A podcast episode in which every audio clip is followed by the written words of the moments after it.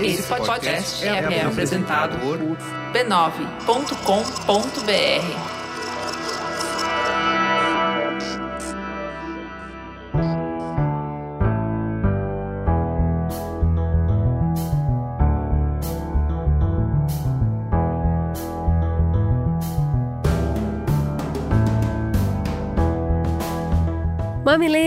mamiletes, entrem e fiquem à vontade no nosso espaço de diálogo de peito aberto.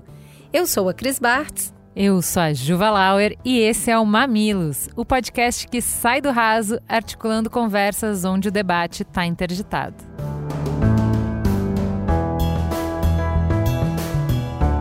Quando o assunto é gestão do tempo, tá cheio de coach te falando para acordar mais cedo e trabalhar enquanto eles dormem. Do outro lado, tem um monte de teoria provando que a sociedade do cansaço e da produtividade está nos moendo. O papo de hoje é para quem está exprimido no meio desse debate interditado. Para quem tem senso crítico para enxergar as falhas do sistema, mas ainda assim precisa sobreviver e viver melhor. Vem com a gente!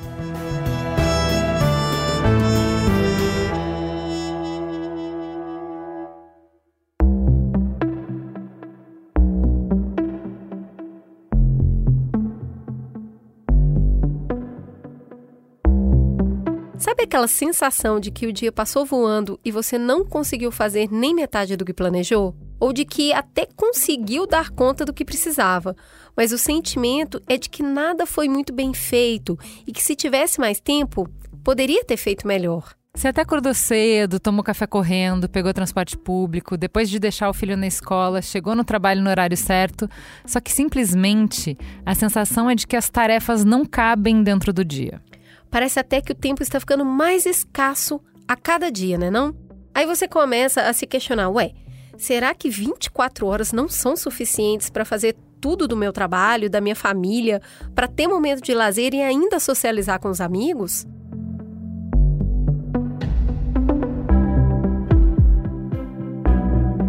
Quem convive constantemente com essa sensação geralmente tem o sonho de dar conta de tudo. Mas o que é dar conta de tudo? E por que, que a gente quer dar conta de tudo? Será que é para ter mais tempo para trabalhar ou mais tempo para descansar? O problema é a falta de tempo ou a gestão que não é bem feita?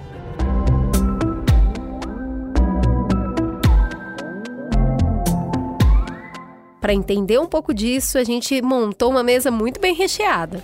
Vamos juntos!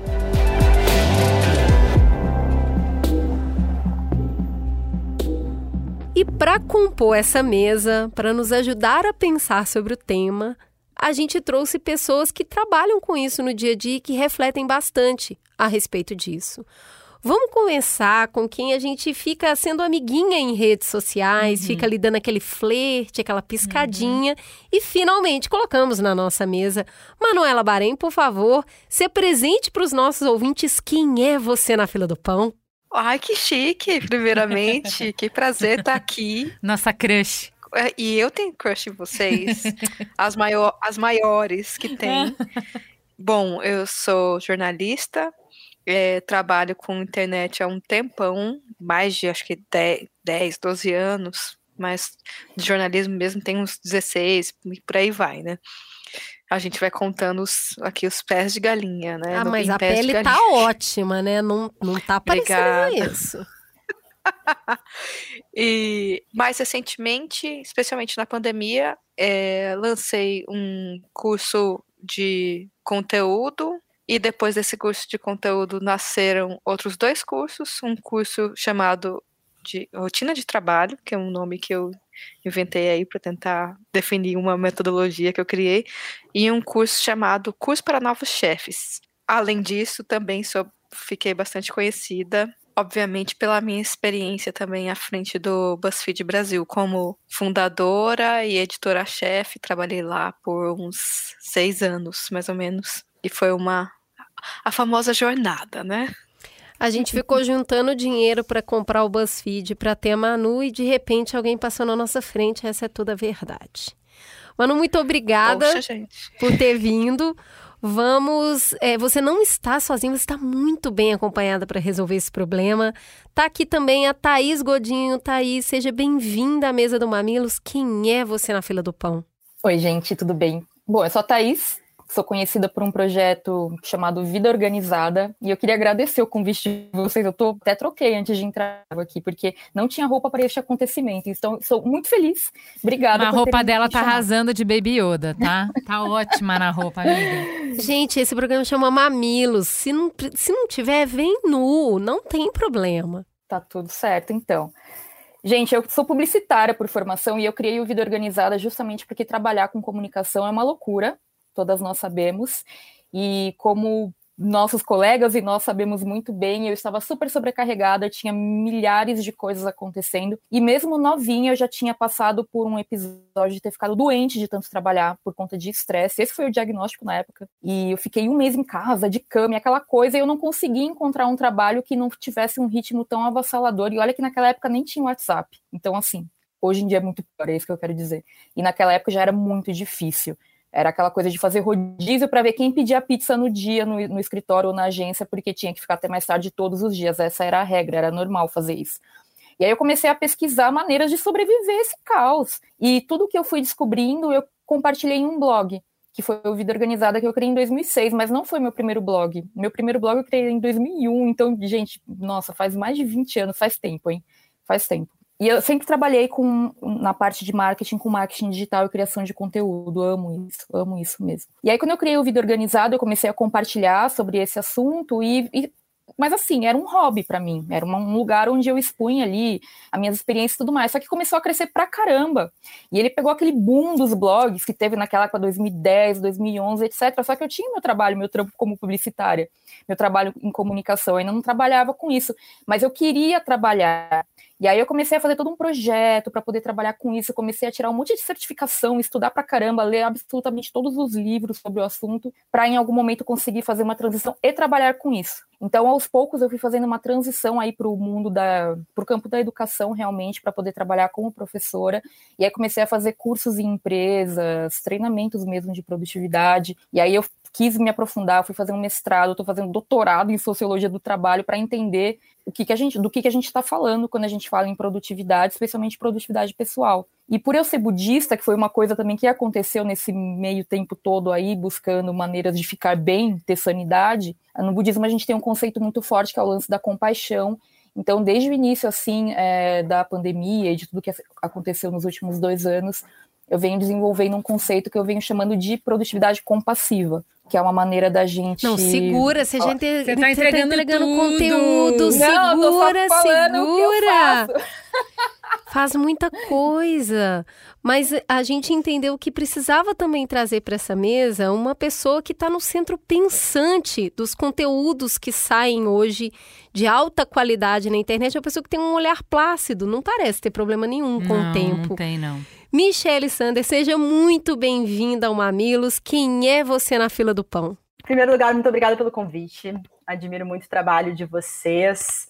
Uh, Manu também já tive a oportunidade de ter uma, uma conversa rápida aí, Tá, estou conhecendo agora, então muito prazer. Super feliz de estar aqui compartilhando esse espaço com vocês e principalmente com quatro mulheres incríveis. É sempre um prazer compartilhar a mesa com mulheres. Eu também sou comunicóloga, formada em comunicação. Trabalhei durante muito tempo também, Thaís, me identifiquei muito com você na área de comunicação, de agências de propaganda, aquela vida louca e a gente acha que a vida é realmente aquilo, até que a gente consegue galgar aí alguns espaços, ganhar alguma experiência de vida, uma maturidade, vai percebendo que tem outros espaços também para a gente aplicar aí o nosso conhecimento.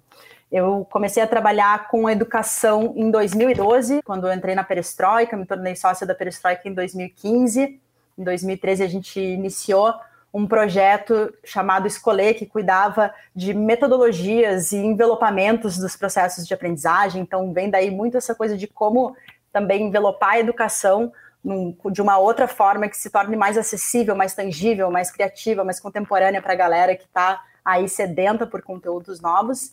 E em 2018, dentro da Perestroika, eu fundei uma nova escola chamada Bloco, onde a gente trabalha com conteúdos relacionados à inovação em gestão, a gestão de projetos, né? Que traduzindo num bom português é como é que você organiza o rolê para trabalhar melhor, né? Como é que você ressignifica a sua relação com o trabalho, tem um novo olhar sobre o trabalho.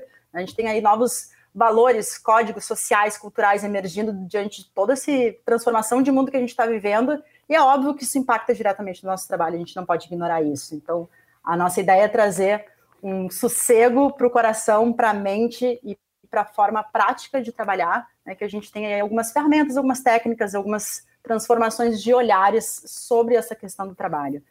Talvez essa, essa parte mais plácida aí que vocês estão vendo é o disfarce, porque eu estou formada em Hatha Yoga também.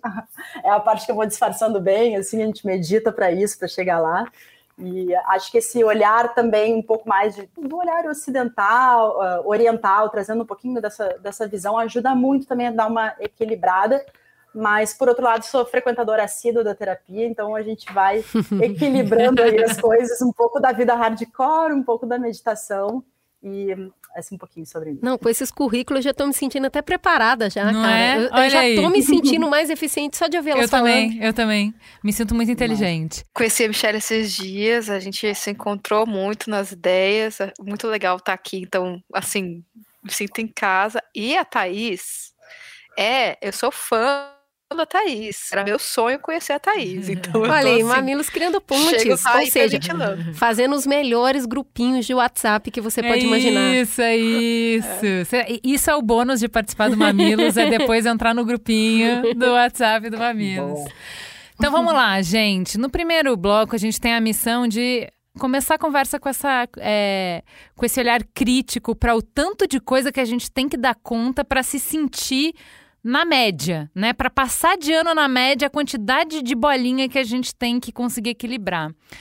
É, em 2017, é, uma pesquisa foi conduzida por professores das universidades de Columbia, Harvard e Georgetown e concluiu que pessoas muito ocupadas, que nem todas essas mulheres que estão na mesa aqui hoje, que parecem inacessíveis, acabam ganhando um status superior quando comparadas àquelas com mais tempo para gastar.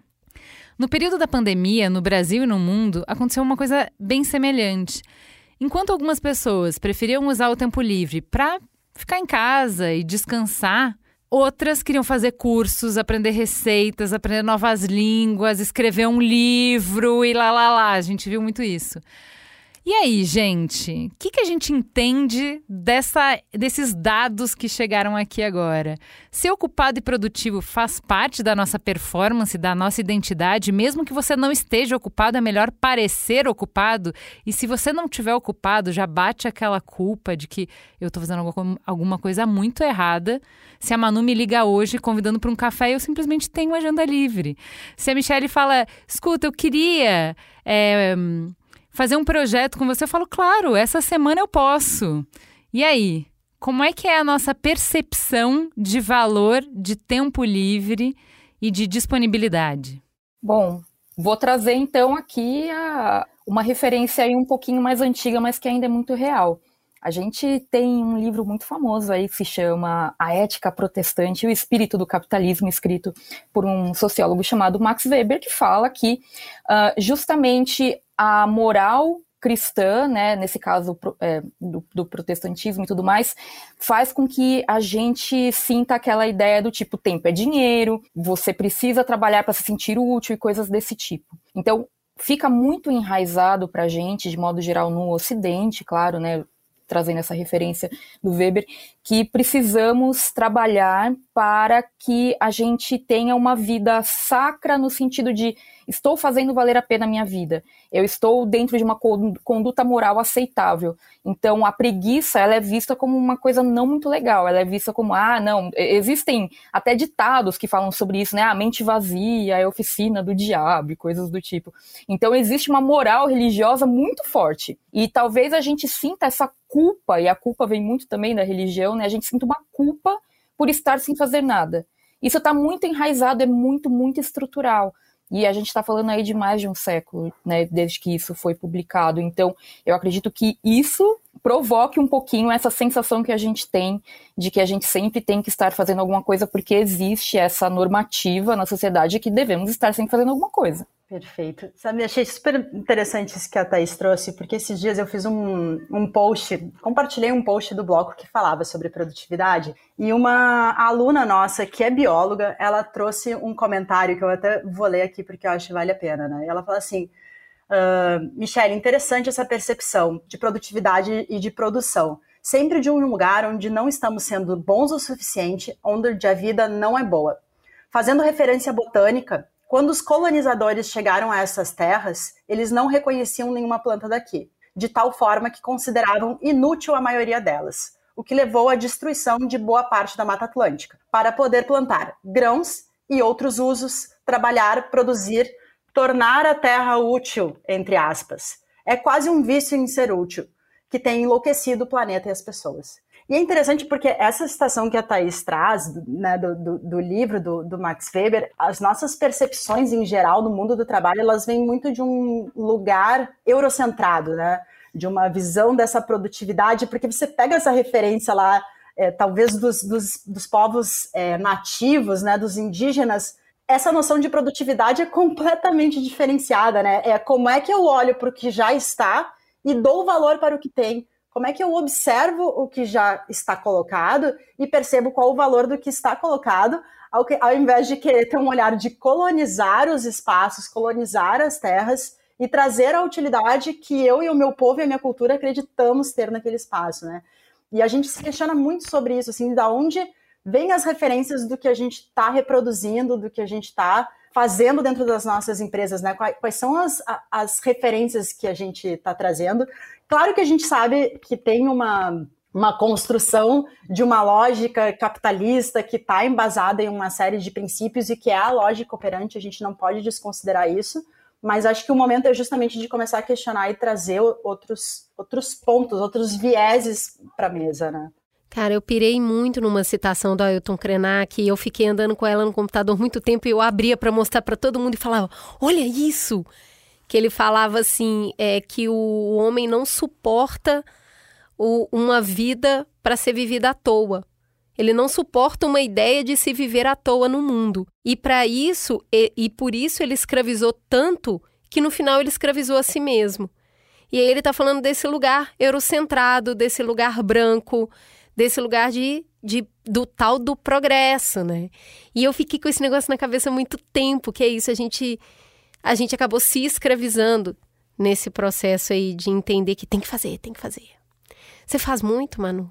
Olha, uma coisa também adicionando o que, as, o que vocês todas falaram, eu penso sobre como foi o nosso processo das mulheres, a relação das mulheres com o trabalho, assim, a gente lutou tanto para poder trabalhar e é tão recente, né? E a gente lutou tanto para poder, tipo, ter voz no trabalho, luta ainda. E todas as outras coisas que a gente sabe, né? De ser respeitada no trabalho, de salários igualitários e tudo mais.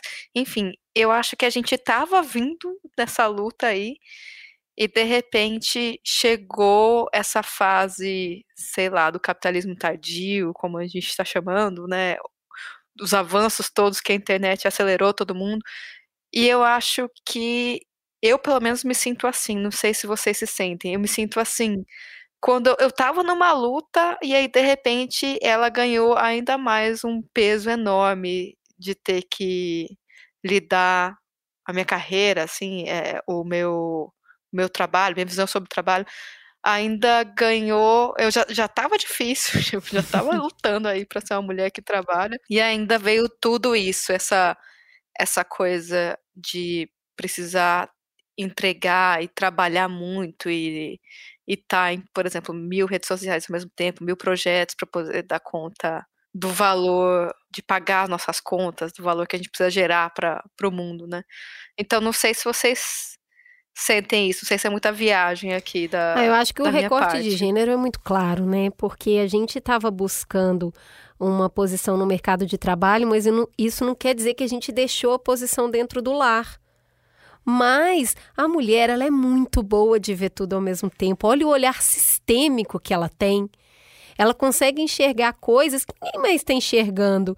Então, eu acho que essa visão que ainda traz uma, uma questão de sobrevivência, né? Que enxergar, ler ambientes era uma questão, é ainda uma questão de sobrevivência para as mulheres, é aquele elogio aprisionador, que é ela dá conta, né? Ela, ela dá mais conta ainda, porque, veja bem, cuida de casa, cuida de não sei o que, é maravilha. Ela marca os médicos do marido, das crianças, vai na reunião da escola, gerencia é, é, o estoque de casa, né? Se falta leite, se falta pão, o que, que é para comprar, não sei o quê. Gerencia as relações. Então, olha, você tem que falar com a sua irmã, ela não tá bem, não sei o quê, vai lá, conversa.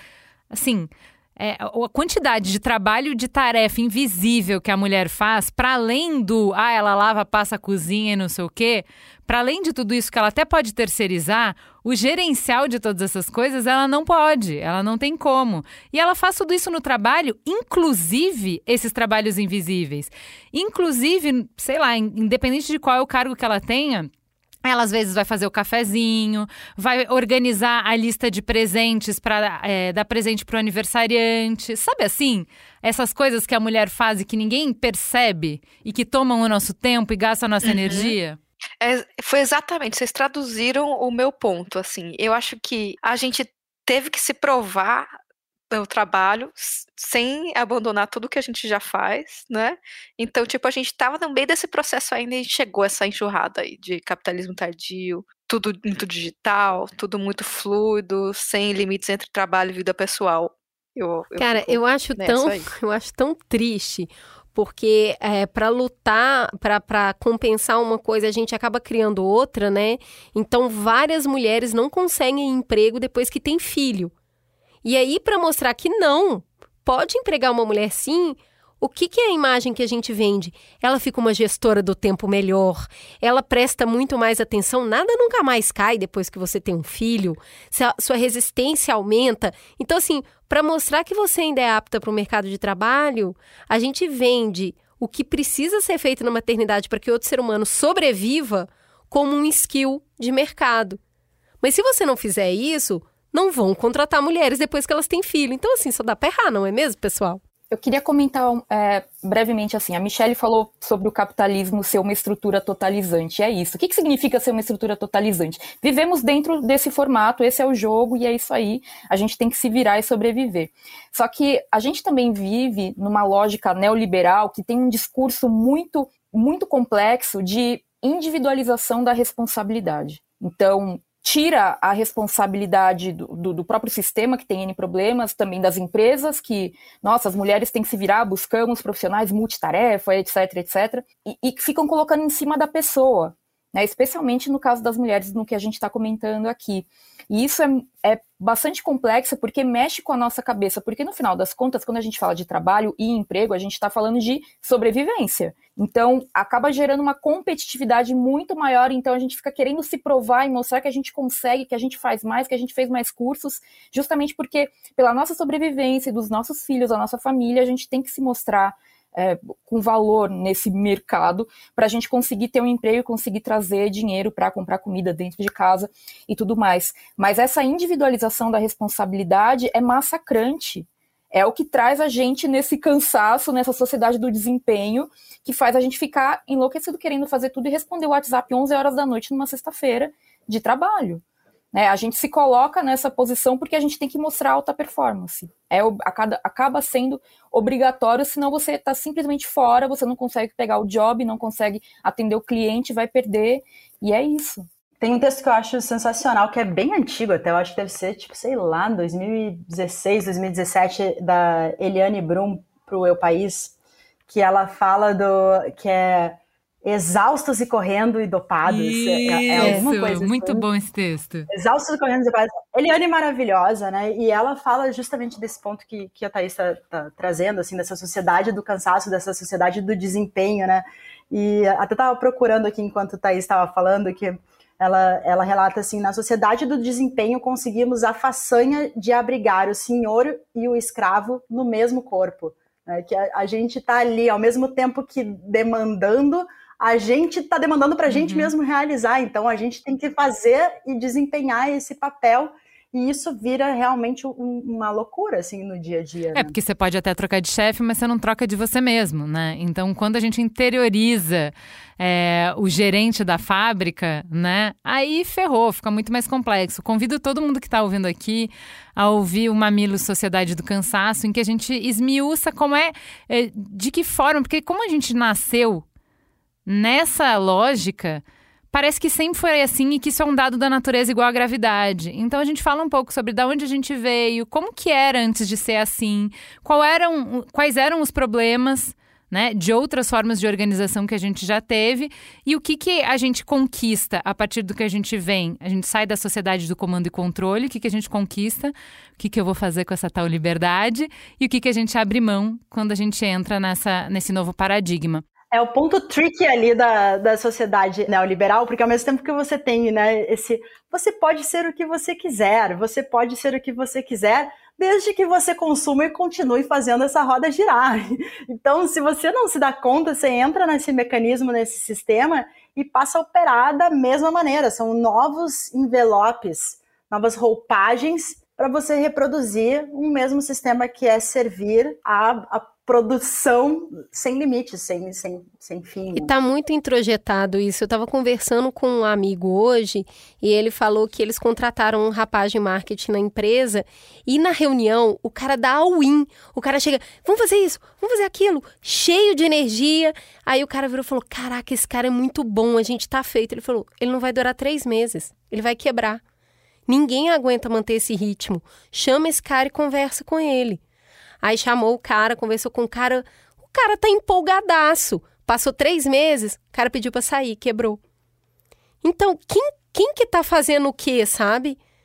É, por isso que eu acho interessante que a Thaís traz de que é, um, uma parte do problema é a gente olhar para tudo que a gente vive, todos os desafios e buscar respostas individuais, que é quando a Michelle fala assim, ah, e a gente nem percebe, mesmo quando a gente percebe, Michelle, mesmo quando a gente percebe, mesmo quando a gente é crítico, a regra do jogo está aí. E é por isso que a gente, quando a gente fala, não é da empresa, do governo, do sistema, é assim, vamos rediscutir as regras do jogo, porque quem sustenta as regras do jogo somos nós. Se a gente parar de achar que isso é ok, a gente vai para a mesa e negocia e as regras vão ter que ser outras. As regras vão mudando conforme a sociedade vai mudando. Essas conversas fazem parte do que muda as regras, né? E aí eu queria é, trazer para a mesa um outro ponto é, que tangencia um pouco do que vocês estão falando, mas é o senso de urgência. Então não é só fazer muita coisa, não é só ocupar o tempo inteiro, mas é como a Thaís falou, 11 horas da noite você está respondendo o zap. Por que, que você está respondendo às 11? Não pode esperar até as nove da manhã. Por quê? O que, que vai acontecer às onze horas da noite que não pode esperar? Mas é que o nosso é, relógio está quebrado, né? Como é que é, a gente fala disso? Por exemplo, vou dar um exemplo bem bobo. Estamos na escada rolante, subindo no metrô, e você fica irritado de esperar atrás de uma pessoa que está parada e vai pela direita para subir correndo. Cinco segundos que você vai salvar nessa para você ficar parado na plataforma esperando o metrô chegar, sabe?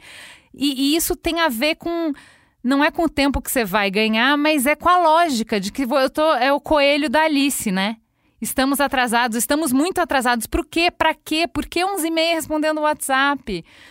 É, e aí eu queria é, que vocês é, refletissem um pouco sobre isso. O que, que nos coloca essa pilha louca de que estamos sempre atrasados, esse senso de urgência quebrado. O que está acontecendo? Porque antes da gente falar de ferramentas de gestão do tempo, a gente precisa antes saber se a gente está atrasado, né? Se estamos atrasando. Eu acho que são duas questões, né? Em primeiro lugar, assim, é a gente ter um recorte de classe e entender que algumas pessoas precisam viver dessa maneira. E às vezes a pessoa ela realmente acorda três e meia da manhã e ela tem que levar os filhos para ficarem com a tia que vai ficar cuidando deles para ela poder atravessar a cidade e trabalhar em outro lugar. Então ela sempre está atrasada. Não adianta virar para essa mãe por exemplo e falar acorde 15 minutos mais cedo para fazer o seu milagre da manhã. E então você acordará com mais tranquilidade. Não adianta falar porque ela já está ali no limite do limite dela né? Outra coisa é quando a pessoa ela está completamente pilhada, ela tem condições de viver uma vida de uma maneira diferente,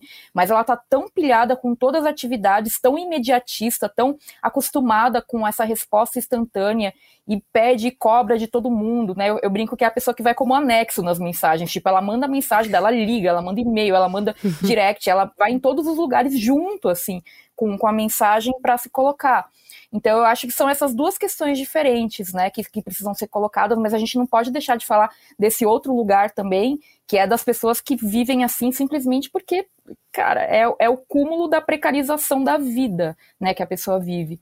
Mas eu acho sim que é, é uma consequência dessa conectividade permanente que a gente está sujeito e que a gente se acostumou a scrollar e ver vídeos de 15 segundos, e é isso, né? É, e na internet não tem acabar o horário de, do expediente, né? Ela continua lá e você abre um Instagram e você é impactado por gente que fez e você não, Sim. gente que criou tal coisa e você não. E é o estímulo 24 horas por dia para te lembrar que você deveria estar tá fazendo alguma coisa que você não está fazendo, né? Então, e aí é muito louco, né? Imaginar que você pode estar tá olhando o Instagram e ele te dá esse gatilho, igual você falou, né, Ju, para você achar que precisa ultrapassar o outro na, na escada rolante, né? Então, eu acho que estar online e a sensação de que tudo tá ali e ao vivo, concordo muito com a Thaís, traz essa sensação de que a vida tá passando e você tem, tem que ter pressa, tem que andar rápido para acompanhar. Sabe? Como você, você escrola rápido, você anda rápido uhum. também. Né? Perfeito. Nossa, eu acho fundamental, assim, a gente trazer sempre esses, esses recortes, assim, né, porque é, são situações diferentes e quando a gente coloca todo mundo, ah, tá todo mundo no mesmo barco. Não tá, a gente pode estar na mesma tempestade, mas tem gente que tá de arte e tem gente que tá de canoa aí, né? Então, acho que é bem importante essa diferenciação e eu sempre falo sobre isso, né? As conversas, quando a gente começa a ir para um lugar mais profundo, para mim a base sempre volta para uma questão da educação, né? Da forma como a gente está formando os indivíduos socialmente. Não falo só o papel da escola, eu falo o papel de pais, de, de né, o papel de, de, educadores que somos dos, dos indivíduos que estão vindo aí, aí a gente engloba talvez o, o, todo mundo, né, entre aspas, porque é muito cuidado com o uso do todo mundo, mas de, de um olhar de entendimento até mais crítico, assim, das coisas, né, para mim, o, a, a, questão da pressa, principalmente no ambiente empresarial, a gente fala muito sobre isso dentro é, das aulas, é, que às vezes está muito relacionada com a gente acionar mecanismos de defesa e, e não parar para dar um respiro e avaliar as situações. Né? E aí a gente está sempre agindo num modo do, do cérebro reptiliano lá, que é o nosso cérebro mais ancestral, que foi desenvolvido com uma função básica que é garantir a nossa sobrevivência. Então, esse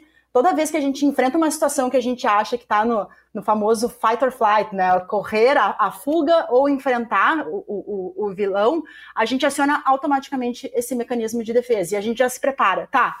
Preciso correr, preciso fazer, preciso dar esse gatilho para as coisas acontecerem. No momento que a gente respira e avalia, tá, mas isso é realmente essa situação? Né? Às vezes a gente simplesmente responde a mensagem porque a gente aciona esse mecanismo, a gente se sente ameaçado. Quando a gente começa a se dar conta, tá, isso não é uma ameaça verdadeira, né? Eu sempre falo isso. Você tá realmente isso é algo que vai ameaçar a sua vida, a sua sanidade? Não, tá? Então respira antes e poder avaliar as situações. Para isso que a gente tem desenvolvimento, né, do, do é, do neocórtex, do, do, do, das outras áreas do cérebro, assim, para poder fazer essa avaliação, mas isso é muito difícil no dia a dia. Então, além de tudo, esse tipo de reação, de acionamento do sistema simpático, deixa você o tempo inteiro liberando enzimas, hormônios que fazem o seu corpo estar tá o tempo inteiro em estresse. E aí, no momento que você está nesse estresse, você não consegue nem avaliar a situação. Então, vira quase uma, uma coisa cíclica, assim. Então, realmente é um lugar de tipo, cara, primeiro para, respira, avalia. E mais para frente, a gente entrando na questão de, de técnicas, metodologias, eu acho que os contornos que se dá através de novos formatos de trabalho, eles são justamente para a gente tentar blindar um pouquinho mais esse mecanismo de ação de fugir ou lutar o tempo inteiro e parece que a gente está o tempo inteiro numa fuga. Né? Parece que eu estou sendo assaltado o tempo inteiro. Eu estou o tempo inteiro no trabalho com a minha bolsa aqui colada no corpo para ninguém me roubar o meu tempo, o meu horário, o meu. Então, é, isso é muito louco, isso é muito desgastante, né? E essa é a importância da gente olhar a forma como a gente repete as coisas todos os dias dentro do ambiente empresarial. Ok, garotas, eu acho que temos um cenário, um cenário assim, só de ouvir me fiquei cansada, né? Além de ficar cansada, fiquei olhando e falando, mas gente, se eu não fizer, eu tô ferrada. O mercado se move muito rápido.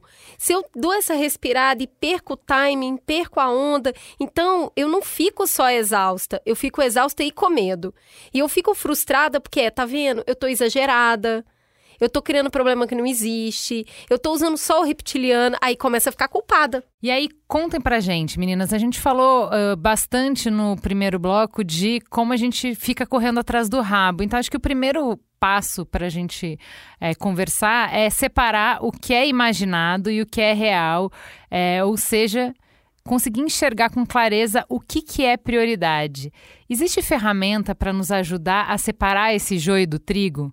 Olha, para mim e para as pessoas com que eu me relacionei nos meus cursos, alunos, tudo, uma coisa que eu percebi que ressoa muito bem é limites. Acho que é uma ferramenta, uma ferramenta mais, uma das mais úteis é limites. É tipo colocar horário, é, é brigar pelos seus horários, pela, pelo horário de terminar o, o dia de trabalho. Isso serve para quem trabalha em empresa, serve para quem trabalha por conta própria mas tipo tentar ao máximo fazer garantir que você está conseguindo separar as coisas que você tem. Acho que uma das coisas que eu que mais assim dá aquela sensação de cabeça explodindo assim das pessoas é quando eu falo de ter horário para começar o dia e horário para terminar o dia e bloquear o seu horário de almoço ali no meio também, sabe? Fazer garantir que você tenha espaço para você. Eu acho que, para mim, isso começa a trazer um pouco mais desse exercício de perspectiva, que eu acho que no final é o que a gente está concordando aqui, né? Que é um dos desafios, né? Que é como que a gente consegue buscar mais perspectiva no dia a dia para lembrar que a gente não precisa correr tanto, que não precisa jogar nosso cortisol lá para cima toda hora, né? E que qual que é o papel do nosso trabalho na nossa vida, qual que é o nosso papel com relação ao trabalho. Eu acho que talvez é, uma das respostas que são mais úteis para mim é, é, ter essa perspectiva e pensar no meu papel com relação ao mundo, à minha família, ao meu trabalho. Eu acho que isso me ajuda a separar um pouco as coisas, separar um pouco do o joio do trigo e entender o que está acontecendo. Não, Manu, e, e, no final das contas, né, o mundo não vai colocar nunca esses limites para você. Não vai. Né? Então, assim, de alguma maneira, algum limite vai existir. Se você não colocar o limite, o seu corpo vai colocar esse limite. Em algum momento, você ou você vai ter um burnout, ou você vai ter algum problema físico ali, né? Alguma crise de labirintite, ou o que quer que seja que aconteça com você, ou uma deficiência de vitaminas que vai te deixar com anemia, e aí um montão de coisas, né? Podem acontecer. Então, entendendo que esses limites vão acontecer de qualquer maneira, você colocando ou não, que tal pensar, refletir um pouquinho sobre você colocar alguns limites? Eu sei que cada pessoa tem a sua possibilidade de colocar limites e outras circunstâncias que permitem ou não, mas sempre dá para colocar, sempre dá para colocar algum tipo de limite. Então, eu acho que você eu concordo 100% com você com isso. Eu acho que cada pessoa pode refletir um pouquinho assim, que tipo de limite eu posso colocar, às vezes não só para os outros, mas para a gente mesmo. Acho que esse é o mais difícil, viu?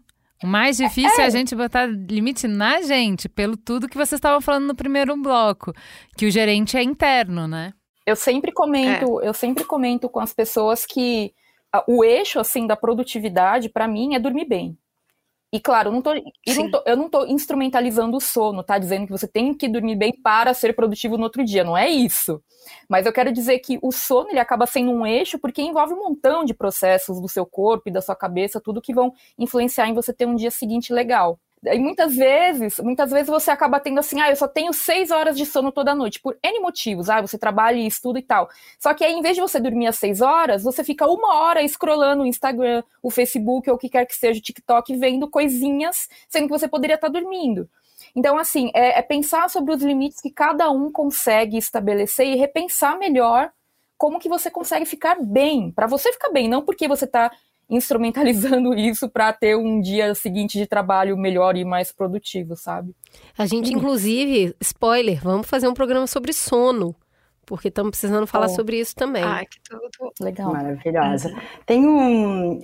Eu achei perfeito isso, a questão de, de saber priorizar e olhar uh, principalmente para como você está cuidando e conservando o que faz sentido para você. Tem uma amiga que me apresentou uma teoria do Humberto Maturana, que é um neurobiólogo chileno incrível, maravilhoso, exatamente, né, ele, a, a, grande parceira dele.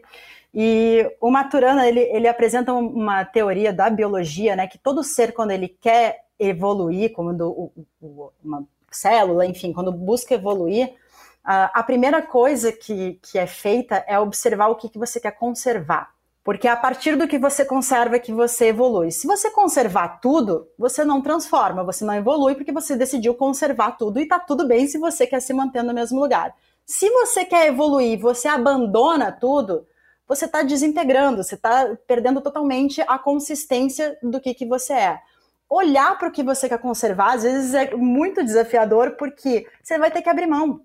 E você vai ter que ver o que é o essencial que você quer conservar na sua vida. E aí, claro que isso se adapta a, a questões de trabalho, mas como a gente está partindo aqui primeiro do ser, para depois olhar para a questão do trabalho, é o que, que você quer conservar na sua vida. Você vai ter que abrir mão de algumas coisas, mas qual é o, o, o cerne ali, a espinha dorsal que você vai conservar para poder evoluir, transformar e, e, vir com outras práticas, técnicas, enfim, questões de vida. Então, eu acho que esse Nossa, é... que citação. Esse é o maior desafio, eu acho que é a gente se limitar, sabe? Eu tenho conversado muito com a Cris, faz parte muito da minha jornada de terapia. O que a Thaís falou que é assim, me dar conta, não só no racional, mas em todas as esferas, de que eu sou de fato finita. As minhas horas são finitas, a minha energia é finita, a minha inteligência é finita, tudo é finito. Então eu não posso fazer tudo. Então é trazer para a consciência a obrigatoriedade da escolha. Não dá para fazer tudo. Então, assim, você precisa abrir mão. Então, exercitar os nãos. Então, assim, ah, sei lá, você vai me convidar para ir no seu podcast. E é super legal. Poxa, você já veio no meu, por que, eu não iria no seu? Então, porque para eu fazer este podcast e todos os outros, da conta de filho, de marido, de não dá para fazer tudo. Então, você vai sim dizer não para um monte de coisa legal, um monte de coisa interessante. Vai ter que é, não dá para falar de ferramentas de gestão do tempo enquanto a gente não entrar na conversa difícil que é, antes de qualquer coisa, escolhe o que, que você vai abrir mão. Porque isso é fato. Depois você vai reorganizar o que ficar. Mas, a priori, eu não preciso te conhecer. Você que está ouvindo Mamilos, eu nunca te vi, não sei qual é a sua vida, eu tenho certeza. Você vai ter que abrir mão de coisas. É aquela questão que você sabe assim. Sabe o equilibrador de pratinhos? Você sabe que pratinhos vão quebrar é certo, você sabe. Então, ao invés de você ter surpresinhas na vida, escolha qual pratinho pode quebrar. A gente sempre fala isso. É. Escolhe ali qual é o pratinho que quebra. Beleza, agora você vai cuidar do que você conserva. Eu acho essa pergunta super difícil. Você definir o que você quer. Eu acho essa uma grande questão, sabe? Porque para você abrir mão, para você reconhecer que você é finita, você vai ter que... o que, que você quer? Qual é o seu desejo? O que você realmente quer? Para abrir uma negociação com você mesmo. Mas para você abrir mão, eu não vou nesse podcast porque eu vou, sei lá, encontrar com outra pessoa. Isso tem que estar tá em função do que você quer. E eu acho dificílimo estabelecer o que a gente quer. Colocar a mão nisso de verdade, sabe? Porque aí eu sei que prato que pode cair. Como eu não sei muito bem o que eu quero, e se o prato que eu deixar cair for fundamental? Eu não sei o que, que é fundamental porque eu não sei o que eu quero. Concordo total. E isso, tipo, às vezes vai. Aí a gente vai procrastinar, né? Porque é uma decisão tão difícil. Aí vem a outra coisa, né? Outra camada. Mas uma coisa que eu falo para as pessoas, é uma opinião minha aqui também, que é tipo, só você dá uma chance para experimentar como seria se você, por exemplo, colocasse um limite para você, você colocasse algumas horas. Tipo, não precisa ser para a vida inteira. Bota uma tenta fazer isso por uma semana. Se observa, vê o que que funciona. E aí eu lembro de uma história de uma aluna que ela falava assim: "Cara, eu tinha o hábito ela fez meu curso de rotina. Ela falou assim: eu tinha o hábito de é, não reservar um tempo para as minhas tarefas e não colocar limite para o trabalho fechar, para o dia de trabalho é, terminar.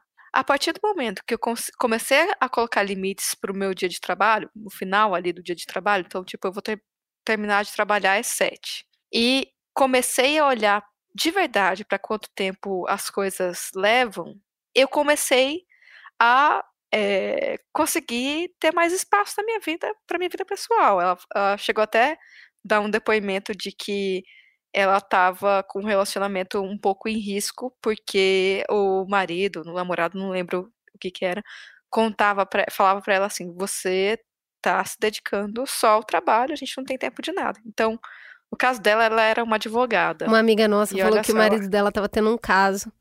Ele estava tendo um caso com trabalho. Oh, meu Deus. Estava Você muito vê, apaixonado e só ficava lá. né? E é, nesse caso, essa pessoa era uma advogada. E aí ela me contou o seguinte, que o que, que ela percebeu, onde que foi a chavinha que virou. Ela falou que ela pensava assim, bom, é, uma das coisas mais longas dela, que ela pode fazer no dia a dia, é revisar contratos, né? Então, se ch- chegava um contrato, ela já pensava assim, bom, isso aqui é longo, eu vou deixar e vai o dia inteiro. E porque era longo, ela não tentava, ela não, não tinha a coragem quase, assim, ou, ou a disposição de tentar entender quanto tempo levaria mesmo para fazer aquilo. Então ela Sou eu colocava tipo, fazendo o dia roteiro, inteiro. Cris. Então ela, ela fala- ela escrevia lá na agenda dela o dia inteiro. E isso durava realmente, assim, ela ia terminar 9, 10 da noite de revisar aquilo. Só que quando ela falou assim, não, eu vou focar e vou colocar um horário para terminar o dia de trabalho, vou tentar conhecer quanto tempo eu levo para revisar esse contrato, né, de, sem parar e tudo mais, né, com pequenas pausas. E ela descobriu que ela conseguia fazer aquilo em três horas. Ele não, é, não era uma coisa que levava o dia inteiro. Era uma coisa longa, era. Mas quando ela fazia é, isso administrando com técnicas do tipo Pomodoro, né?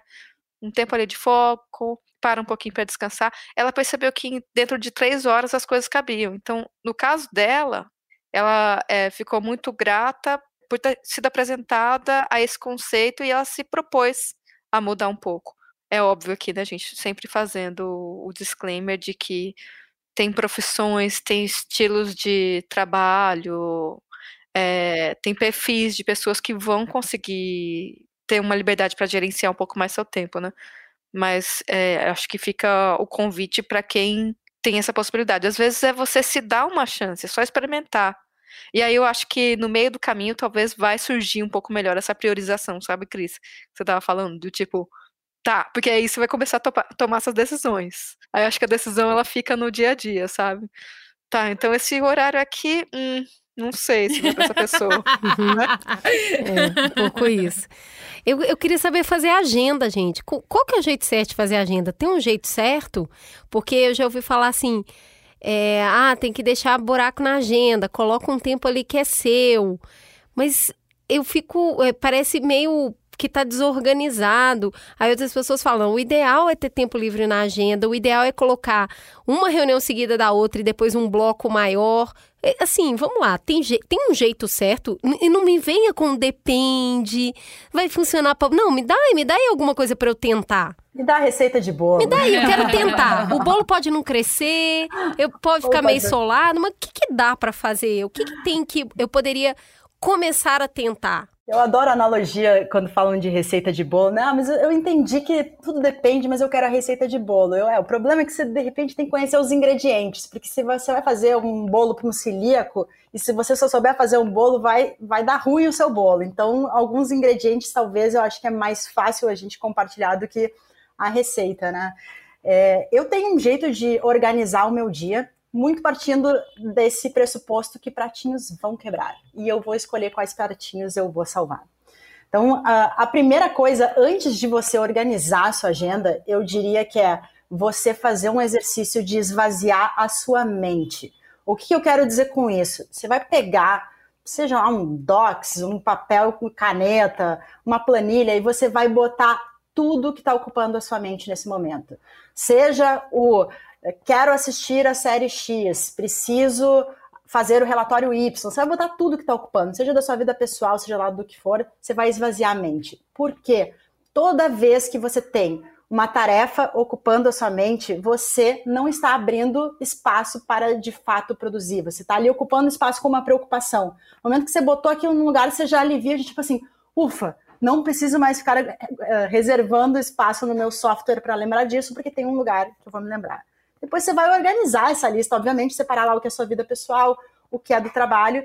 E aí eu organizo como se fosse um grande backlog, um lugar onde eu tenho todas as minhas tarefas né, de agenda.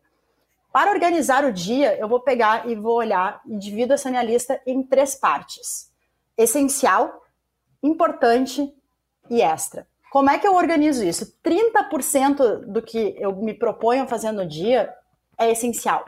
Essencial é os pratinhos que não podem quebrar, é o que tem prazo. É, eu vou gravar o podcast, eu tenho que estar aqui preparada para isso. Eu vou dar uma aula, a aula tem que estar pronta. Não tem, é, é sine qua non, eu não posso não fazer isso. Independente da hora que eu vou fazer, independente do momento que eu vou terminar, eu tenho que ter lá minha, minhas coisas que eu vou fazer. Isso tem que ser 30% da sua lista. Se ela for 50%, já é muita coisa. Isso tem que ser 30%, que é o que é realmente factível fazer no seu dia. Importante, eu separo ali outros. Deixa eu sou ruim de cálculo, galera. Deixa eu ver, 50% para colocar coisas importantes. Então, são coisas que são importantes eu fazer no meu dia, mas que não são é, fundamentais. Vitais. Eu consigo esticar um prazo, vitais, exatamente. Obrigada, Manu. Então, são ali as coisas que eu vou fazer. E 20% eu coloco de coisas extras. Pô, se der tempo hoje, eu vou levar a minha bike no mecânico, é, vou abrir espaço aqui para surpresinhas do dia que chegam e assim organiza. E, sinceramente, sendo muito honesta com vocês, a grande maioria dos meus dias, da minha semana, eu realizo os 30% e saio amarradona quando eu dou check nos Nossa, eu imagino, deve ser, caraca, eu sou foda! É, mas você é igual, a gente é igual. A gente coloca uma lista gigante, a gente consegue fazer duas Entendeu? coisas, a gente fala, ó, oh, foda, mas... conseguimos duas, porque é o que dá, cara. Exato, mas elege, mas elege o que é o seu essencial, o que é o que não pode ser quebrado, porque senão daqui a pouco você tá focando, porque chega um e-mail do, do seu chefe cobrando o relatório, daí você se desespera para tudo, vou fazer o relatório. Você não pediu contexto, tipo, amado, esse, esse relatório ele tem que necessariamente ser para hoje? Esse é o deadline dele? Porque daqui a pouco você vai responder, receber uma resposta assim, não, querida, você pode entregar até daqui a cinco dias. E você se desesperou e acionou lá o seu cérebro reptiliano porque a gente está acostumado com esse sistema de sobrevivência, de tocou uma mensagem, eu tenho que responder agora. Então, realmente é um, um respiro da gente ter, tomar consciência disso e começar a avaliar, tá, mas qual é o contexto? Você precisa mesmo disso para agora, por quê?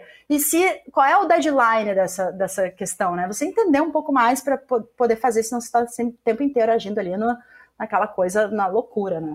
E aí muita gente fala assim, mas na minha vida tudo é essencial. Chegamos, querida, uma, uma delícia essa sua técnica, mas para mim tudo é essencial. E aí, como é que eu faço? Eu tenho 100% de um dia essencial. Bom, você vai ter que escolher o que, que você quer conservar para você poder evoluir, ou você vai viver correndo atrás dessa máquina o resto da sua vida, né? E aí eu diria que o essencial ele é realmente o que é muito importante e que tem prazo. Esse é o essencial. Se a gente fosse fazer uma matriz ali com um quadrante, né? É urgente e é importante, é essencial.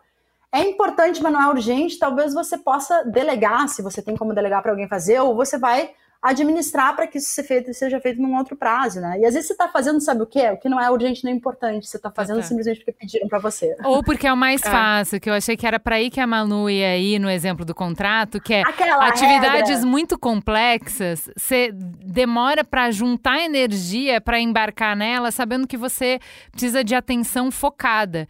Então você vai resolvendo todos os pequenininhos que iam te demandar enquanto, porque você fala, ah, eu vou resolver todas essas coisas pequenas para na hora que eu vou entrar nessa tarefa longa, aí ninguém vai me incomodar. Só que o que acontece? Quando você chega na hora de fazer a tarefa longa, você já acabou com essa energia, você tá cansada, aí você não consegue. E aí você fez um Furada. monte de pequenas coisas e você sente que você não fez nada, porque o que dependia realmente, o que só você podia fazer não foi feito, né? É o, o clássico aquela... escorregada na banana, na casca de banana. É aquela regra dos, dos dois minutos, três minutos. Ah, tudo que você tiver de três minutos, faça agora. Roubada, cilada, alerta da cilada. Sabe por quê? Você vai passar o dia de três em três minutos, você vai quebrar suas tarefas em três minutos, você ficou o dia correndo atrás do rabo. Total. Antes de da Thaís falar, porque eu quero muito ouvir a resposta da minha musa da organização, só adicionar duas coisas do que a Michelle, a relatora Michelle uhum. falou, voto com a relatora. Eu também concordo muito em dois pontos, que é, é tem que ter prioridade. Uma coisa tem que ser mais importante do que a outra, porque é a vida. Não tem como tudo ser urgente ou tudo importante igual, né? Então, tem que fazer decisão sim, ter uma decisão sim. E a outra, o outro ponto é que eu também divido por prioridades, tipo coisas, pratinhos que não podem cair. E aí, é, até falo para os alunos do meu curso que é, cara, tenta fazer, deixar, sei lá, pelo menos é, no, no mínimo três tarefas importantes no seu dia, ou limitadas a três. Isso ajuda a gente a priorizar. Não é que a gente vai ter só três, né? Mas ajuda pelo menos a gente a eleger o top três ali. E aí eu chamo isso de é, das tarefas que são Destiny's Child. Quem são suas, a sua Beyoncé, a sua Michelle e a sua Kelly do seu dia? Então, tipo, eu boto uma imagem, assim, é uma piada que eu faço para as pessoas lembrarem, sabe? São três. Vai pelo menos com três. É, é um exercício de fazer escolha, né? Isso é bem importante, porque te, le te obriga a fazer escolha. E aí, mesmo uhum. que tenha toda uma piada, que possa funcionar ou não, você vai exercitando o cérebro a fazer escolha. É bem legal isso. Nos brinde, Thaís, com a clarividade da organização, por favor.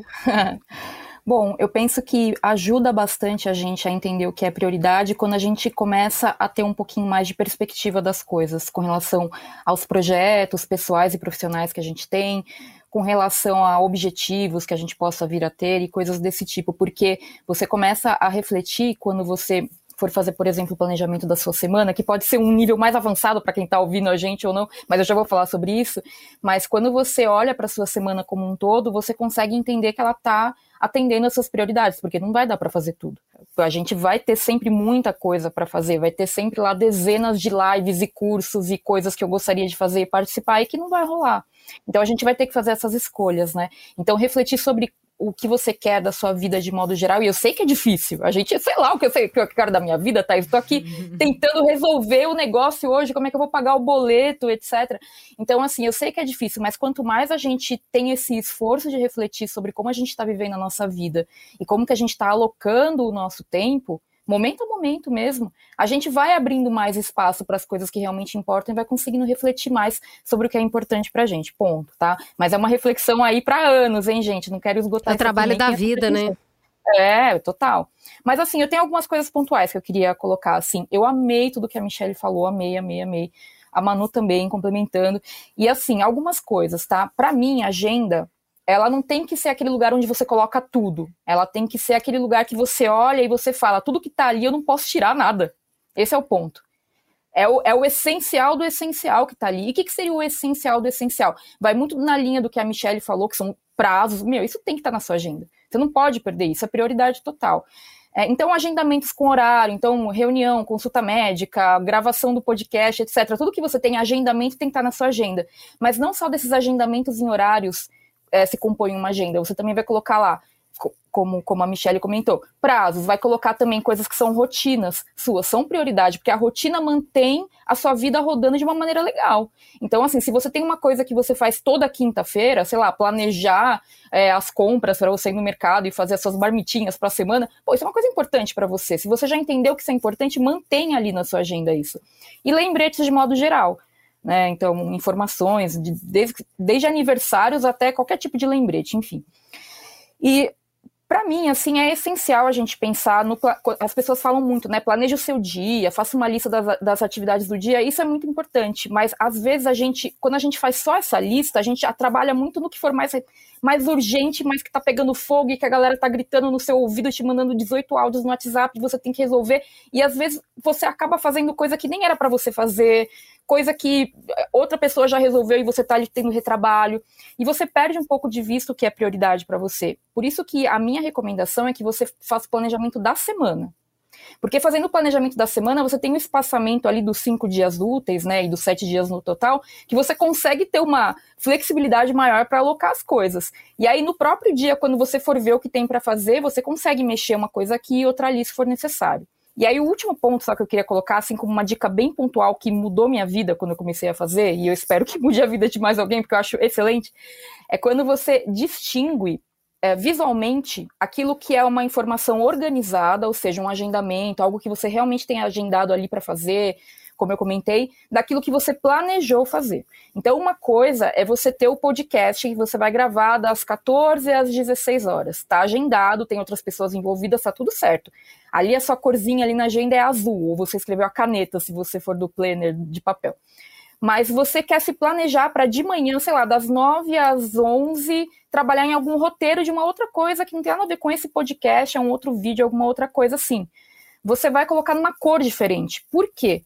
Para você conseguir ter essa distinção que você tem uma mobilidade maior, porque se você tiver que fazer alguma mudança, porque algo urgente entrou, porque você vai ter que priorizar outra atividade, você consegue bater o olho na sua agenda e falar, cara, isso eu consigo mexer, consigo colocar para outro horário, consigo colocar para mais tarde, consigo puxar para um dia antes, um dia depois, se for necessário, porque é um agendamento comigo mesma, digamos assim. Não é que é menos importante, mas tem uma flexibilidade maior.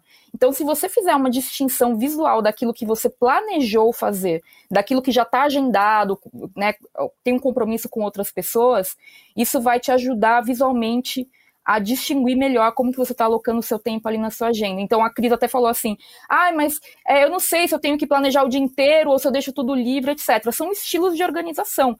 Eu, se eu, se eu agendo coisa para minha semana inteira, eu olho aquilo, tenho vontade de desmaiar antes de começar o dia. Eu já falo, socorro. Porque eu gosto de ver ali a agenda mais vazia possível para eu ter espontaneidade e escolher o que for mais prioritário para fazer naquele momento, né, no dia ali. Mas tem gente que, se não planejar desde a hora que acorda, não, não vai conseguir fazer. Então, é, eu sei que você não queria ouvir o depende, mas é que depende do estilo Não tem muito o que fazer. Mas um meio termo é isso: você planejar para a semana e distinguindo esses tipos de atividades, você consegue entender melhor como que você vai funcionar ali, o que, que precisa mudar caso outra coisa mais prioritária apareça. Enfim, mas tem muita coisa que eu poderia falar sobre agenda, gente. É um assunto infinito. Eu gosto muito disso, porque as pessoas vão testando as ferramentas e fazendo do jeito que funciona melhor para ela. Mas a, a hora que a Manu estava falando um pouquinho tempo atrás, ela falou: aí, você vai lá, usa o Pomodoro. O que, que é isso? Além de molho de tomate, o que poderia ser essa ferramenta que, que conta aí pra gente o que é Pomodoro? Ah, eu quero pedir a, a, a professora Thaís para contar, porque eu acho que ela vai. Eu aprendi, acho que talvez com a Thaís. Tá, então vamos lá. A técnica Pomodoro foi inventada por um italiano chamado Olha, Fran... Quem diria, né? Foi, quem diria, não é? Francesco Cirillo. E basicamente Pomodoro é tomate em italiano e existem aqueles timers de cozinha que você coloca o tempo para quanto tempo você vai deixar a comida no forno, 20, 30, 50 minutos. E tradicionalmente esses timers eram em formato de frutas, legumes, verduras e tomate. Então ele acabou criando, de alguma maneira ele olhou ali o timer, ele teve essa ideia, e se eu usar esse timer aqui para eu alocar algum tempo para as minhas atividades? Então, basicamente, o que é a técnica Pomodoro? Você aloca ali, por exemplo, 25 minutos, e naqueles 25 minutos que o timer está rodando, você vai fazer aquela única tarefa que você está procrastinando, que você acha chata, que você não consegue parar de jeito nenhum para fazer, porque você acha que vai demorar o dia inteiro, e às vezes em 15 minutos você resolve. E aí você aloca aqueles 25 minutos totalmente focado para fazer. E, e, assim, daí tem variações da técnica, né? Tem gente que coloca menos tempo, coloca mais tempo, dobra os pomodoros, então faz 25, mais 25, daí para 5 minutos, etc. Então, tem livros sobre isso, mas de modo geral, resumindo, é assim que funciona. É você colocar um timer para um, uma duração específica de pouco tempo para trabalhar ali em alguma tarefa que você está procrastinando de modo geral. E aí você tipo acaba fazer se surpreendendo, você fala, cara... Fica na sua caixa de entrada para sempre, juntar os documentos para mandar para o uhum. contador. E aí você fala, Exatamente. gente, é hoje, hoje eu acordei, eu tomei banho, eu vou botar o pomodoro e hoje esse R sai. É tipo isso. É tipo é, isso. Mas assim, eu acho que o que dá mais raiva quando você faz um pomodoro, assim, de alguma coisa que você vinha procrastinando, é você, eu pelo menos, isso acontece comigo também, tá, gente? Também acho coisas chatas e eu tenho, ah, tá bom, deixa eu fazer aqui. Às vezes você fica um mês falando, tem que fazer isso, tem que fazer isso, tem que fazer isso. Você fica sofrendo com o negócio, sabe? E aí você coloca lá um pomodoro, você resolve em 15 minutos, você fala, cara, eu tô há um mês sofrendo por conta desses documentos do imposto de renda. E aí, sendo que, sei lá, em 20 minutos eu matei esse o negócio. O que, que o ser humano faz ao em ficar feliz que ele resolveu, ele fica se culpando porque ele não fez antes. Não é mesmo? Esse é o ser humano. Agora, Pomodoro tá lá, eu tô aqui fazendo, tô comprometida com o meu compromisso, alguém me chama. Então, como que a gente consegue lidar melhor com as interrupções? A gente, o Ale que trabalha aqui com a gente, estava contando o quanto o WhatsApp é uma ferramenta que atrapalha ele, porque a partir do momento que chamou ele ali, já desconcentrou, ele já vai responder e depois que a gente abre o celular, a gente cai num infinito de coisas, né? Até virar e falar, para que mesmo que eu abri isso aqui? Então, às vezes, você abriu para pegar um, um, baixar um documento, já entrou em outra coisa e outra coisa. Como é que a gente pode lidar melhor com essas interrupções? Tem a hora melhor para ler e-mail, para olhar o WhatsApp? Ou tipo, a vida é muito urgente para tentar colocar uma metodologia nisso? Eu queria colocar uma reflexão aqui, que é a seguinte: você concorda comigo que a partir do momento que você está trabalhando concentrado em alguma coisa e você deixa o seu celular do lado, pronto para te interromper, você já está dizendo que a interrupção é mais importante do que o que você está fazendo? Uh, Nossa senhora, hein? Na cara! Porque quando eu vou fazer roteiro, eu deixo o celular bem longe. Porque eu sei, gente, se me interromper, eu vou perder o fluxo aqui, eu não vou conseguir. Você tem razão. É isso. A gente sabe isso intuitivamente, vai. Então, assim, eu, eu, penso que aquelas atividades que demandam uma super concentração, a gente coloca o celular em modo avião, a gente deixa desligado, a gente joga ele lá em outro lugar, então, é, é usar isso com sabedoria. Agora, não é ruim você atender uma interrupção. Às vezes a interrupção é mais importante do que o que você está fazendo mesmo. Né? É, é, você entender que isso faz parte da natureza do seu trabalho, atender aquela interrupção. Agora, acho que o grande ponto é você tem um processo para essa interrupção e vai muito no que a Michelle falou. Tem ali um lugar para você esvaziar sua cabeça. Então, se você vai ter que parar o que você está fazendo para atender a interrupção porque é mais importante, anota onde você parou. Assim, não é mais sofisticado do que isso.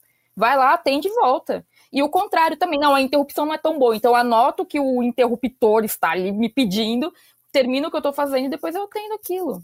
É, eu, eu ia falar isso também, que é tipo, nem. É, a gente precisa perder o medo de dizer não e de às vezes também classificar as coisas e classificar prioridades assim porque eu acho eu percebo assim que eu não sei se é a gente tem medo de estabelecer prioridades porque a gente não quer ser é, uma pessoa grossa com ninguém, né? E falar, desculpa, você não é minha prioridade agora, né?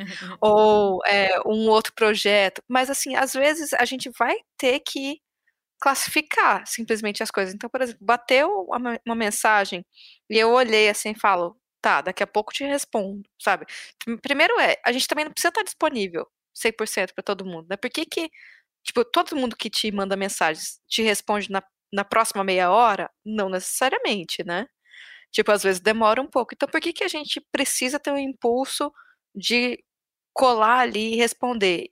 Óbvio também, se não, se não for, né? Se a gente avaliar na hora e não for urgente. Mas eu acho que esse é o ponto. É, tipo, se permitir avaliar, se permitir classificar, se abrir para isso, assim. Que é muito eu acho que é você ser guardião do seu tempo, da, da sua energia, do seu da qualidade que a sua cabeça está operando, sabe? Para mim, eu acho que é tudo muito isso, assim. Eu preciso saber disso. Só um, um comentário disso da, que as meninas estão falando, que eu acho que é super interessante, assim, porque eu trabalho com gestão de projetos e com organização do tempo porque eu sou uma grande procrastinadora, preciso confessar aqui. e eu tenho um grandíssimo déficit de atenção. Então, passou uma borboleta aqui, eu já fui para a varanda, já me distraí, já saí fora. Eu acho que o meu trabalho é o, o meu motivacional para poder me organizar melhor e poder é, produzir aí o, o, no meu dia a dia. Então, eu utilizo o método Pomodoro como é, o, o, timer do meu trabalho. Eu vou colocando 40 minutos de trabalho, 10 minutos ou de uma distração bonificada, que pode ser eu fazer um cafezinho, um chá, um suco, ou o momento de eu olhar para essas distrações, para olhar para o WhatsApp, para olhar para o Instagram, para checar as mensagens. Uma outra coisa que eu acho muito importante é a gente é, eleger, se você tem possibilidade na sua empresa, onde você trabalha, ou propor na sua empresa, é que você separe a ferramenta de chat profissional e pessoal. Existem diversas ferramentas, é, seja da Microsoft, o Slack, enfim, onde você separa essa conversa, porque senão você vai abrir para ver uma conversa lá com o seu grupo de trabalho e entra a sua tia pedindo uma receita, entra o seu amigo convidando para sair da noite e você já ocupou a sua cabeça com aquele monte de coisa e fica, meu Deus, o que, que eu respondo primeiro? Você cria esse espaço, né? Então, você separar os locais de chat de trabalho, de chat de vida pessoal, é muito importante. E aí tem muita gente que volta e fala, né, quando a gente está conversando sobre isso, que, as, que fala assim, cara, mas é isso aqui que você tem que entender, de todas essas coisas e técnicas e tal, existe uma coisa chamada cultura da empresa. A cultura uhum. da empresa, e aí fala como é cultura, imagina que a cultura é é, é uma, um, um, gás que está acontecendo aqui na nossa volta. A cultura uma coisa da empresa, sacra, né? Ela é um fantasma, né? A cultura da empresa, ela é assim, as pessoas fazem assim. Sabe o que é a cultura da empresa? Ela não é um negócio abstrato, intangível que as pessoas imaginam. A cultura da empresa é o conjunto de acordos, de práticas, de padrões, de normas que a gente constrói todo dia coletivamente. Então, quando você fala em construir processo, cara, a gente vai fazer sim esse chat ser assim, e aí tem que ter um comprometimento de quem tem a capacidade ali de gerir, de, né, de, de, de é, mudar é, esses processos e, a sua autonomia de propor isso, seja para o seu time ou para as pessoas que você está ali colaborando, é para construir essa cultura. Então, você estabelece um processo, você repete esse processo.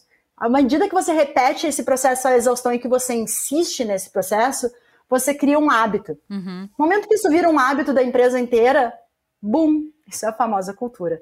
Né? Então, é, a, a, gente tinha muito uso do, do WhatsApp empresarialmente, e aí a gente adotou o Slack. E foi uma dificuldade. Eu chamava as pessoas no, no, no WhatsApp, ah, me manda um arquivo X, e a pessoa, claro, te respondo no Slack. ah, então vamos... E aí foi tanto isso acontecendo que uma hora isso virou a cultura. Então, a cultura é isso, ela às vezes tem que ser meio forçada mesmo. Às vezes a gente vai dar uma forçadinha numa metodologia, a gente vai ver, cara, essa aqui não funciona, então vamos revisar. Então, você ter processos todo mês, reuniões que não é para falar, ah, você fez bem, você fez mal. Reunião que é para olhar só para processos internos. Nessa reunião a gente só vai falar o que, que está funcionando, dando cadência e fluidez para nossas metodologias de trabalho, o que está barrando, o que está criando gargalo na nossa metodologia de trabalho. E existem muitas técnicas. E, Michele, o que você estava falando assim, das vezes a pessoa falar, é, ah, mas a cultura da empresa. É, é isso que você está falando, né? Não é uma coisa imutável, ela é dinâmica. E também você, que está incomodado com aquilo, também é um funcionário, assim como os outros, e pode ter voz e tem direito a influenciar também sugerir coisas, né? Eu sei que é difícil a gente falando isso. Eu sei que é difícil, tipo, não é fácil. Você ter, eu mesmo tô passando por isso, assim, tô chegando num lugar novo, tem toda uma cultura diferente. Você entra na, na, na cultura, né? Mas se de alguma forma a gente puder colocar algo na mesa e influenciar, eu acho assim, às vezes é uma coisinha, é de pouquinho, mas aí vai ajudando também. Porque no final das contas a cultura também é feita por quem tá ali, né? É, a cultura são pessoas, né? As culturas somos é, nós. E aí assim. é isso, assim, um vai influenciando o outro e vai mudando cultura. Cultura é gente, não adianta falar, vamos é. fazer, é. ah, o chefe não faz, eu não vou fazer.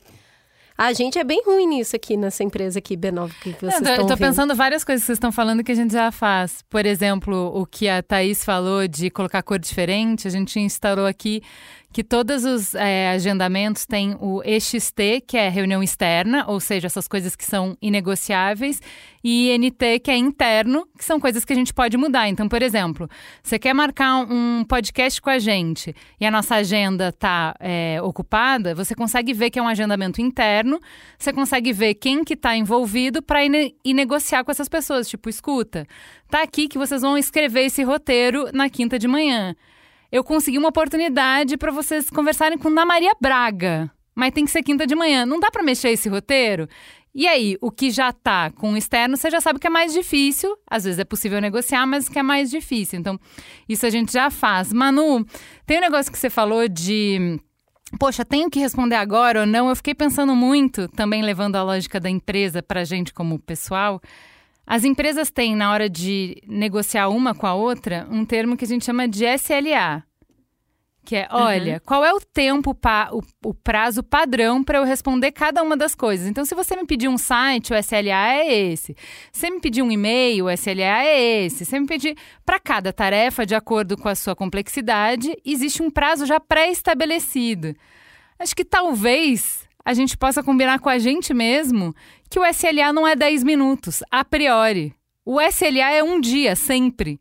E aí, qualquer demanda que a pessoa vier no WhatsApp é: até o final do dia eu vou te responder. tipo, até amanhã eu te respondo. Um dia. Até amanhã eu te respondo. Essa é a resposta padrão, já o WhatsApp já dá automático. no dia seguinte, você vai fazer o que a Thaís pediu, que é fazer, ó, senta aqui e imagina, ó, o que, que é o essencial de hoje. E aí, aquela pedido daquela pessoa que voou no seu colo no WhatsApp ontem, não entrou no essencial da Thaís. E aí, antes de começar a fazer o essencial, você vai renegociar os seus prazos. Que é, oi, Michele, lembra que eu te falei que eu ia responder amanhã? Então, tenho que fazer isso, isso e isso. Talvez não dê para fazer essa, essa coisa hoje. Quero saber quão encrencado eu tô se eu empurrar para amanhã, que amanhã acho que eu tô mais tranquilo. Então, acho que se a gente faz, que nem empresa, que já de ponto de partida já não aceita um SLA de 30 minutos, o SLA mínimo é de um dia. E se a gente entende que prazos podem ser negociados, não é porque você prometeu naquele dia que você vai entregar naquele dia. Começa o dia, não atrasa a entrega nenhuma com ninguém, não precisa. Negocia antes, né? Fala, ô Manu, uhum. eu sei que a gente tinha combinado de almoçar e quando eu combinei com você era possível almoçar.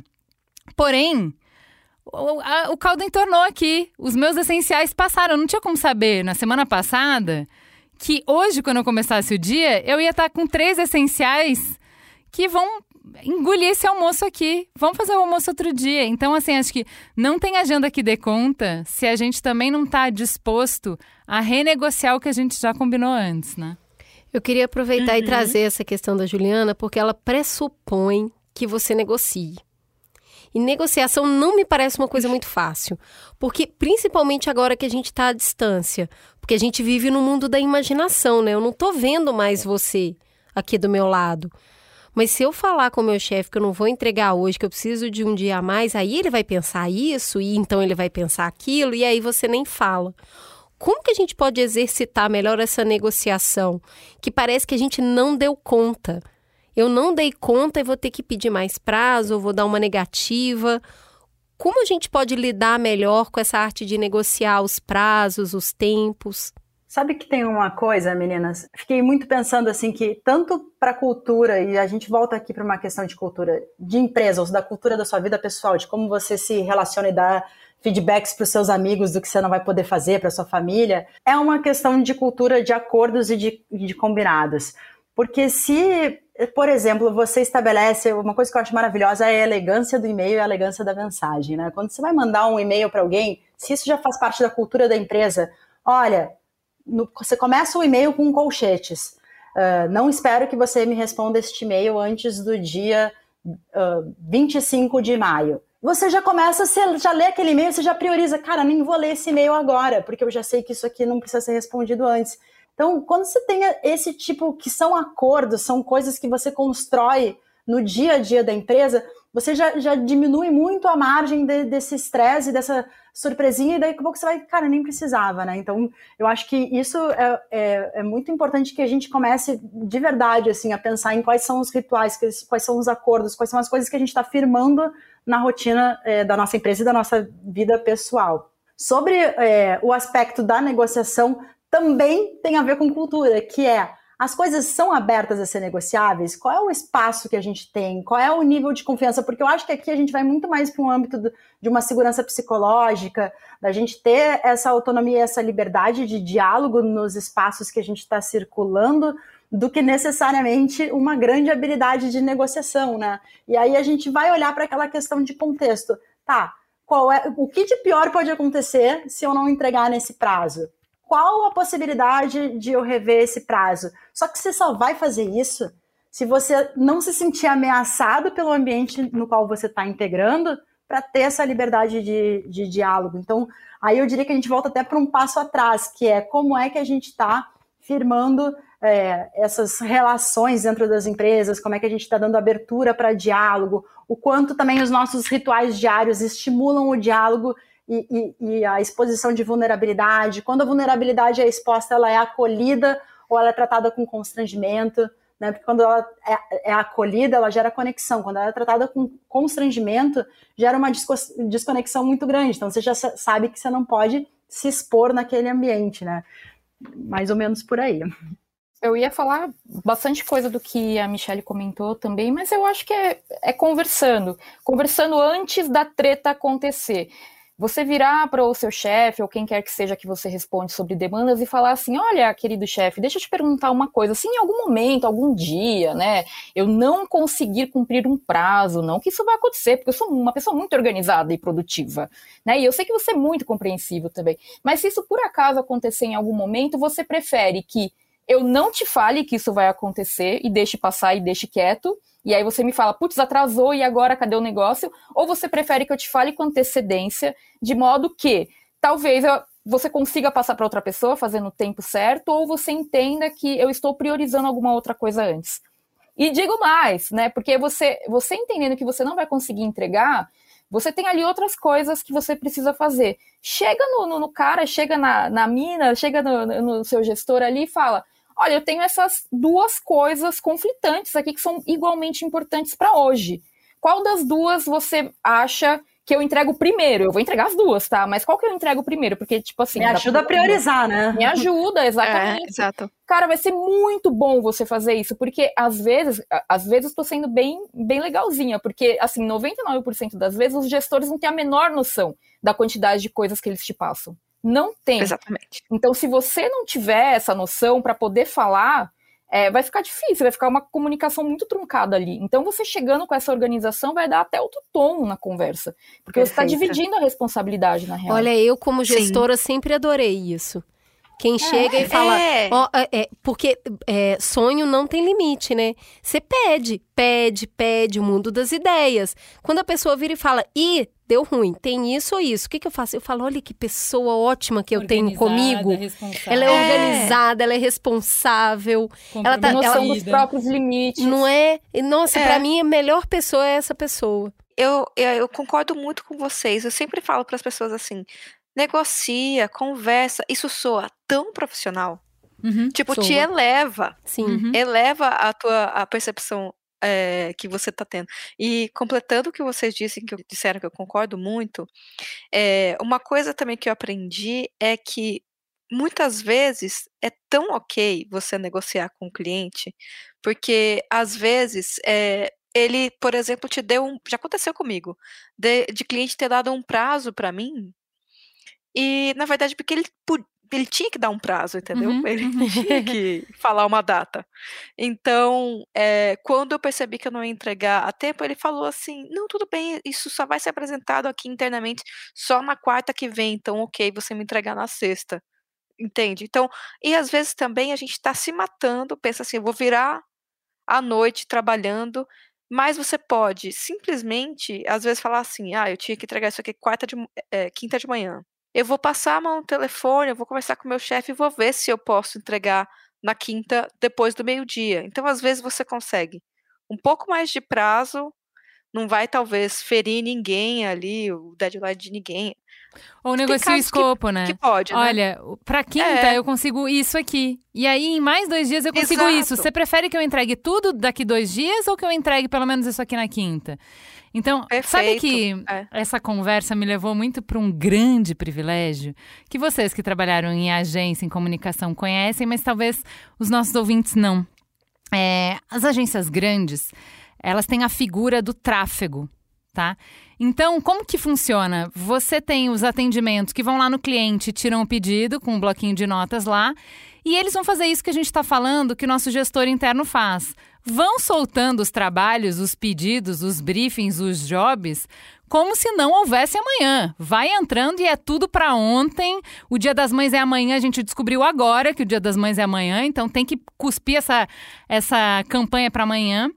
E existe uma figura que é uma pessoa que sabe o que quem que existe na equipe, qual é a velocidade, habilidade, característica, qualidade do trabalho de cada um e que trabalhos estão na mesa dessas pessoas.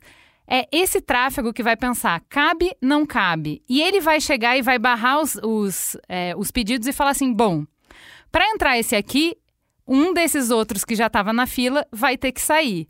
Para entrar, para entrar esse pedido seu, um dos seus pedidos vai entrar. Ou você vai ter que conversar com outro atendimento e você vai entrar na fila, na frente, vai pular a fila, é, furar a fila do seu coleguinha.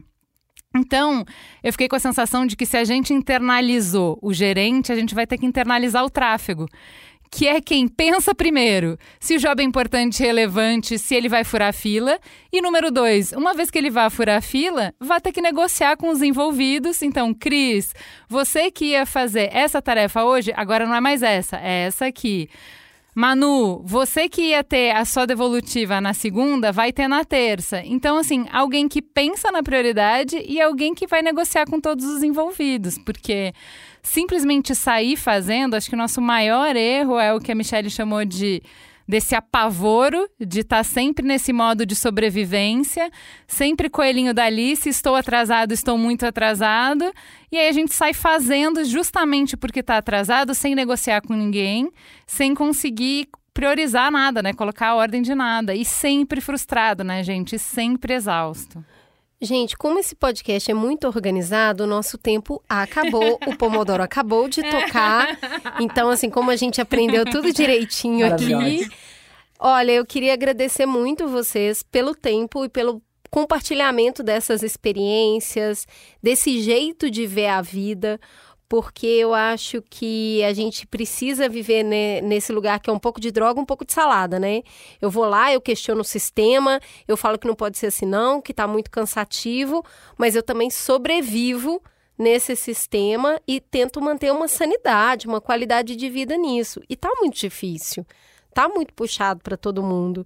Então ouvir vocês é, a gente falou muito de ferramenta, de trabalho, de tudo mais, mas tanto a Thaís quanto a Michele falaram aqui de um lado espiritual também, de cuidar deste lado espiritual. É a yoga, é, é o budismo, é um lugar de procurar uma quietude interna nesse mundo que está tão frenético porque fica muito difícil, né, desligar, é quase um antídoto. Então eu acho que a gente falou de ferramenta, falou de tempo, falou com bastante objetividade, mas tem esse lugar também, né? Tem esse lugar que é do cuidado espiritual, que é do cuidado seja lá o espiritual que você chame, mas é aquilo que vai te ajudar a ter mais paz para conseguir sobreviver nesses tempos difíceis, né? Eu achei bem legal vocês compartilharem isso. E queria mais uma vez agradecer, falar que o Mamilos tá aqui com a porta aberta para vocês. Sempre que quiserem vir, eu vou dar uma olhada e vocês vão estar tá sempre no essencial, tá, gente? Já quero deixar aqui, tá tudo com a corzinha verde, vocês, tá bom? Obrigada, foi um prazer. Gente, obrigada, eu adorei. Obrigada pelo convite, amei mesmo. Podem me chamar sempre, amei mesmo. Eu também amei, amei conversar com todo mundo. Amei aqui ter a validação das minhas ídolas que estão, né, de que o meu raciocínio também tá parecido. Amei. Foi um ótimo estar aqui com vocês. Obrigada, Maravilhoso. gente. Vamos fazer esse grupinho aí. Bora. Bora. Temos um programa, Juliana? Temos um programa Fica Gostosa Sensação de Produtivonas da Massa no ar. Porém, porém equilibradas. Beijo, gente. Ah, boa. Exatamente. Boa.